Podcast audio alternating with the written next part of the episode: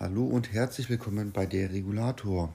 Mein Name ist Michael und schön, dass ihr wieder eingeschaltet habt. Ja, ich habe mir gedacht, ich mache mal eine kleine Reihe in unregelmäßigen Abständen. Denn ich habe ja immer mal wieder über Baumaterialien gesprochen und jetzt will ich das mal in eine andere Form und Reihe bringen. Also, die heißt Baustoffe, die das Leben erschweren.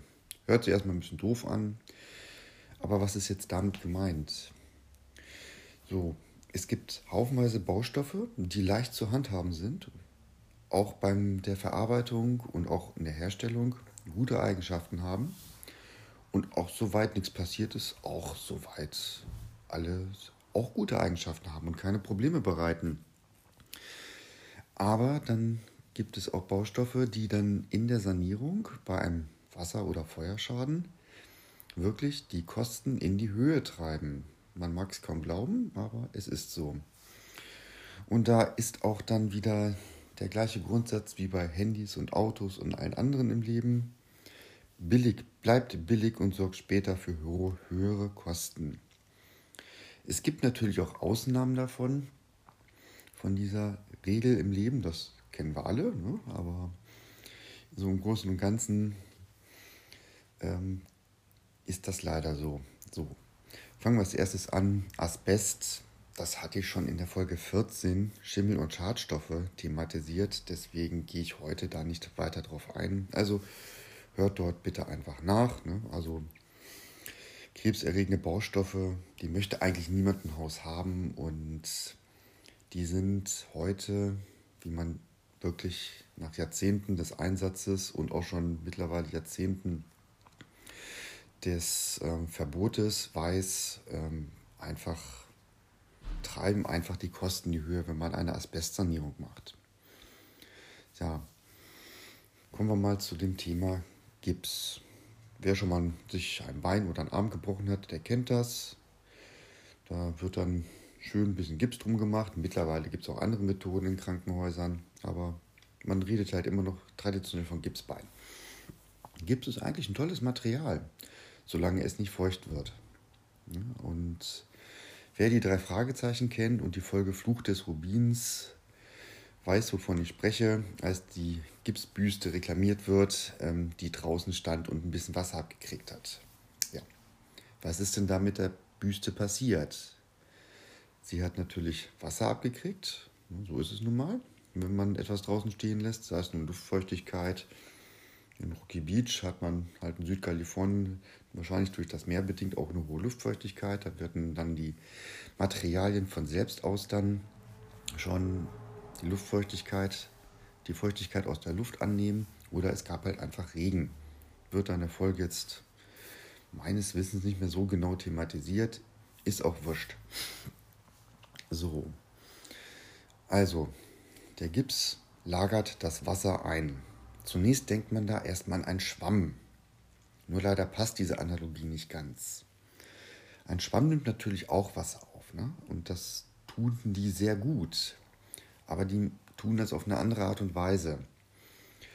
Ein Schwamm ist ja eigentlich nichts anderes als ein, ja, wie soll ich sagen, ein dreidimensionaler Körper mit einem Gittergeflecht, das dann durch die Kapillarwirkung in die Hohlräume, die mit Luft gefüllt sind, Wasser aufnimmt. Und das Wasser verdrängt einfach die Luft. Also was passiert? Der Schwamm nimmt das Wasser auf, ändert seine Masse, weil ja halt statt Luft Wasser drin ist. Aber er ändert nicht sein Volumen. Und Gips ist da anders. Der lagert das Wasser in seinen Kristallen ein. Das heißt, die Kristalle waren vorher schön dicht beieinander, zusammengepresst und dehnen sich dann durch die Wassereinlagerung aus. Das heißt, es kommt zu einer Volumenerhöhung. Das hört sich jetzt erstmal relativ harmlos an, aber wenn man einfach mal bedenkt, man hat einen gipshaltigen Estrich, dann können schon mal sich, dann werden sich auch Bodenbelege, die drauf liegen, lösen, weil nämlich einfach der Untergrund sich erhebt an nicht immer gleichmäßig, sondern unterschiedlichen Ausmaß. Und da lösen sich dann zum Beispiel Fliesen. Wenn ich jetzt einen Teppich drauf, groß drauf liegen habe, dann wird der Boden einfach nur uneben und ich kann weiter den Teppich benutzen. Macht kein Mensch in aller Regel, aber es geht. So, da waren wir auch schon dabei. Wo Gips eigentlich in welchen Bauteilen verwendet wird. In Gipskarton, sagt der Name, in Putz, es gibt gipshaltigen Wandputz und in Estrichen. Ja. So, jetzt muss ich ja kurz mal was aufpassen. Nee, alles gut bei mir. So, ne, aber fangen wir mal an.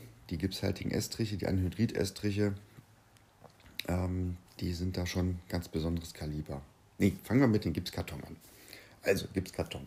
Der wird auf dem Ständerwerk aufgeschraubt, das wird ziemlich schnell aufgestellt. Meistens sind es mittlerweile ähm, so Aluminiumprofile, wo der einfach draufgeschraubt wird. Dann werden die ähm, Schrauben, wo die Schrauben durchgegangen sind und die Fugen einfach kurz gespachtelt und dann ist der fertig. Natürlich muss er dann noch gestrichen oder tapeziert werden oder wenn jemand unbedingt möchte, dann wird er mit Fliesen beklebt. Dann sollte der Gipskarton allerdings zweilagig sein, damit das Material und die Wand in sich eine größere Steifigkeit erhält. Und das ist einfach schnell und ist auch relativ schnell austauschbar. Ja, da hört man aber schon, ähm, dass man dann auch natürlich den Wandbelag mit ersetzen muss. Denn eine Fliese im Badezimmer, wenn man dort eine Gipskartonwand hat, die bleibt natürlich nicht, nicht heile. Ne? Das, äh, die Fliesen fallen dann einfach, gehen dann einfach mit runter. So, aber was hat man denn dann in dieser Wand? Man hat einen Hohlraum, der nass wird und in aller Regel wird er nicht schnell getrocknet. So, was passiert, wenn die schnell getrocknet wird in Gipskarton? Jetzt nochmal kurz zum Thema, wie Gipskarton hergestellt wird. Da wird eine Papierbahn ausgelegt, dann kommt der Gips drauf und dann kommt wieder eine Papierbahn drauf. Papier muss halt einfach drauf, um es irgendwie praktikabel zu machen, um das Material, das, den Baustoff herzustellen. Ja, also neben dem Schimmel, der sich dann in der Wand bildet, weil nämlich Wasserschäden gerne erstmal unentdeckt bleiben, quillt natürlich der Gips auch auf und zerbröselt.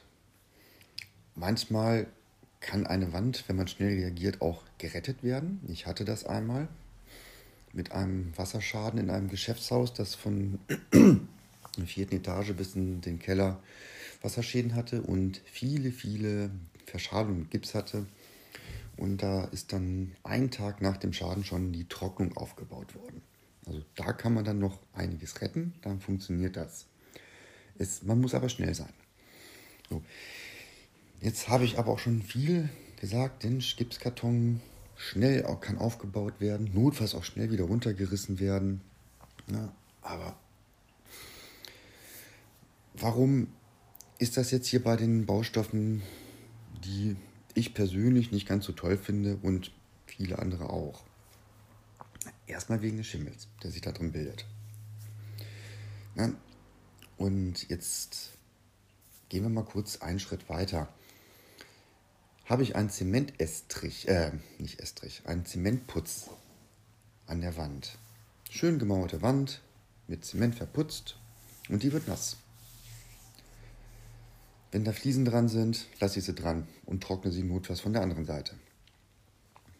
Das ist nicht weiter wild, das geht. Solange sie nicht runterfallen und der Fliesenkleber sich nicht löst, ist alles gut. Kein Thema, kann bleiben. Aber ähm, das ist das geht mit einer Wand aus Zement, äh, mit einem Zementputz und gemauert, wesentlich einfacher und kostengünstiger als Gipskarton. Also da fällt schon mal wesentlich weniger Müll an. Man braucht natürlich ein bisschen länger zum Trocknen, aber es geht auch einfacher und ist in aller Regel auch schneller, weil dann anschließend nur noch der Maler drüber muss, um die Wand wieder herzurichten. Bei Gipskarton sind das wesentlich mehr Arbeitsschritte. Da muss dann, wenn man Pech hat, das Ständerwerk neu gemacht werden. Dann kommt der Gipskarton drauf. der wird dann noch verputzt, dann haut der Trockenbauer wieder ab und irgendwann muss dann halt der Maler ran. Also sind mehr Leute mit beschäftigt. Also das ist wirklich aufwendiger. So, kommen wir jetzt zum gipshaltigen Wandputz. Habe es ja schon auch ein bisschen über Putze jetzt gerade gesprochen. Ich hatte jetzt einen Schaden. Ja, oder bleiben wir mal kurz nochmal beim ursprünglichen Problem, der Gipsputz. Hier haben wir das Problem, dass sich das Wasser einlagert und Gipsputz und auch überhaupt gipshaltige Materialien bei einer Trocknung ähm, die Feuchtigkeit sehr, sehr langsam abgeben. Das, das dauert. Also bei Gipskarton geht das noch, weil das Material nicht so dick ist und von beiden Seiten belüftet werden kann. Aber beim gipshaltigen Putz, da habe ich eigentlich nur eine Seite, mit der ich, über die ich trocknen kann. Das ist nur eine Seite und dann habe ich ja auch meistens noch das Mauerwerk dahinter, das auch noch feucht ist. Das heißt, ich habe quasi eine schöne hermetische Schicht, die Wasser annimmt, einlagert und extrem langsam abgibt. Ja, so, und als nächstes kommt dann hinzu, wenn schon Gipskarton bröselig wird, warum soll dann Gipsputz nicht in etwas bröselig werden? Er wird sehr weich. Die Zusammensetzung ist chemisch wohl etwas anders. Und der wird extrem weich, da kann man schon fast mit einem Daumennagel ran und den abkratzen. Ich hatte das einmal bei einer Kundin, wo ich die dann gebeten habe, Mensch, gib mir mal einen Hammer, ich, ich muss mal ein bisschen an der Wand rumkratzen. Ne? Ich wollte jetzt nicht meine Fingernägel ruinieren. Ja, und das habe ich gemacht und der Putz kratzt, fiel er sofort, ja, er fiel nicht, er war noch mit der Wand gut verbunden, aber dort, wo ich gekratzt habe, war der sofort weg. Das muss man sich so ein bisschen vorstellen, wie ähm, jetzt, wenn ein Kind mit Wasser und Sand im Sandkasten spielt, dann daraus irgendeine Straße formt oder so und dann kratzt man da mal drüber. So einfach löste sich das Material dann von der Wand und fiel entsprechend runter. So, jetzt geht hier gerade mein Wecker an. So, einmal Stopp. Ja, ich bin zu früh gerade aufgewacht ne? und das ist nicht so wirklich. Was macht man dann, wenn man zu früh aufwacht? Man nimmt einen Podcast auf. So, Ende vom Lied. Dieser Putz musste runter, schon aus dem Grund, weil er einfach nicht zu trocknen war oder halt die Trocknung viel, viel zu lange gedauert hätte und dann natürlich auch viel zu hohe Stromkosten verursacht. Ne? Sind wir mal wieder beim Thema Klimaschutz, Stromverbrauch. Wenn man es reduzieren kann, den Stromverbrauch, ist das schon mal ganz gut. Aber man darf natürlich auch nicht vergessen, dass die Herstellung der Materialien auch bei der Produktion ähm, natürlich Rohstoffe verbraucht und natürlich auch ähm, andere Ressourcen frisst und natürlich auch dadurch Strom verbraucht wird. Also der Gipsputz musste runter und das hat dummerweise der erste Trockner, der dort war, es standen schon Trockner in diesen Räumen, nicht kapiert. Da habe ich mich dann auch echt gefragt, ob der überhaupt weiß, wovon der redet oder ob der seinen Job schon mal gemacht hat. Der hat einfach dem Kunden die Geräte hingestellt, in die Steckdose gesteckt und dann war gut. Nicht mehr und nicht weniger hat er gemacht. Hätte ja ausreichen können.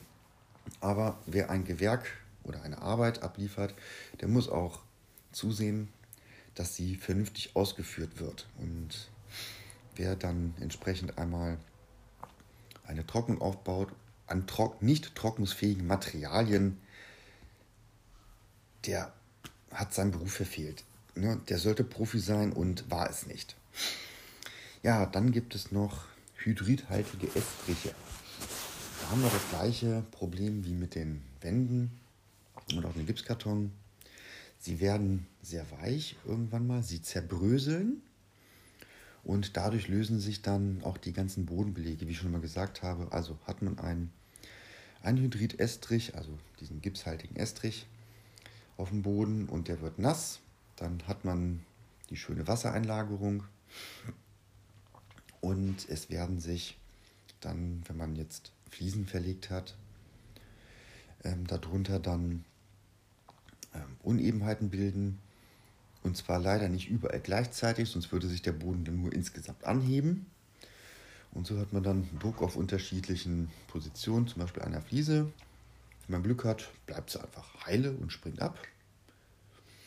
Was heißt Glück in diesem Fall? Ne? Oder sie zerbricht halt. Und das passiert dann auch. Ist halt einfach nur ärgerlich. Dann, dann, dann muss dieser, dieses Bauteil, dieser Anhydrid-Estrich auch einfach raus und wird erneuert. Ne? Also da landet dann auch wieder ein Baustoff komplett vor seiner technischen Nutzlosigkeit auf dem Müllhaufen. Und ihr glaubt gar nicht, wie viele Materialien einfach mal so dann entsprechend weggeschmissen werden, weil sie entweder Mist sind, hallo Gipskarton, oder weil dann ähm, einfach gesagt wird, oder man kann mit einer Abweichung in der, von Fliesen nicht leben. dass ne, wenn man jetzt zwei, drei Fliesen an irgendeiner Wand im Badezimmer erneuern muss, ähm, sollen dann einfach dann einmal komplett alle Fliesen erneuert werden. Das ist schon ein ganz großer Tobak, was dabei rauskommt und echt haufenweise Material wird auf den Müll geschmissen. Ne, und dann sagt man, wenn man in Deutschland die Plastikstrohhelme verbietet, rettet man die Wale im Pazifik. Ja, ganz toll. Ne? Also man kann, klar, Plastik im Meer ist eine ganz große Scheiße, aber wer dann sagt, dass ein kleines Land die Welt retten soll, das funktioniert nicht, das müssen alle machen. So viel zum Thema Weltverbesserung. Ich versuche das auch in meinen begrenzten Rahmen durchaus irgendwo mal hinzukriegen. Es funktioniert leider nicht immer. In diesem Sinne bedanke ich mich für das Hören meines Podcasts und wünsche euch noch einen schönen, erfolgreichen Tag und teilt mir doch mal mit, wie ihr das findet. Ich weiß immer, weiß ziemlich genau, das ist technisch nicht der beste Podcast, aber inhaltlich, denke ich mal, habe ich durchaus ein bisschen was Interessantes zu erzählen. Ich weiß auch, ähm, dass es oft sehr technisch ist. Auch diese Folge ist wieder sehr technisch und habe im Prinzip kaum eine Geschichte zu erzählen. Aber nicht jedes Mal muss man immer irgendwann Märchen sich aus dem Mut zaubern oder irgendwas erzählen, sondern es kann auch gerne mal technisch sein, in meinen Augen. Also in diesem Sinne, einen schönen guten Tag und bis demnächst.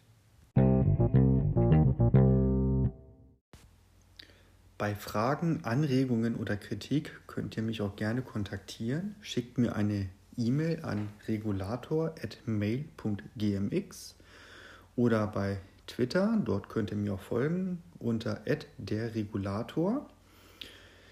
Oder schickt mir Messenger Threema eine Nachricht. Die Adresse steht in den Show Notes.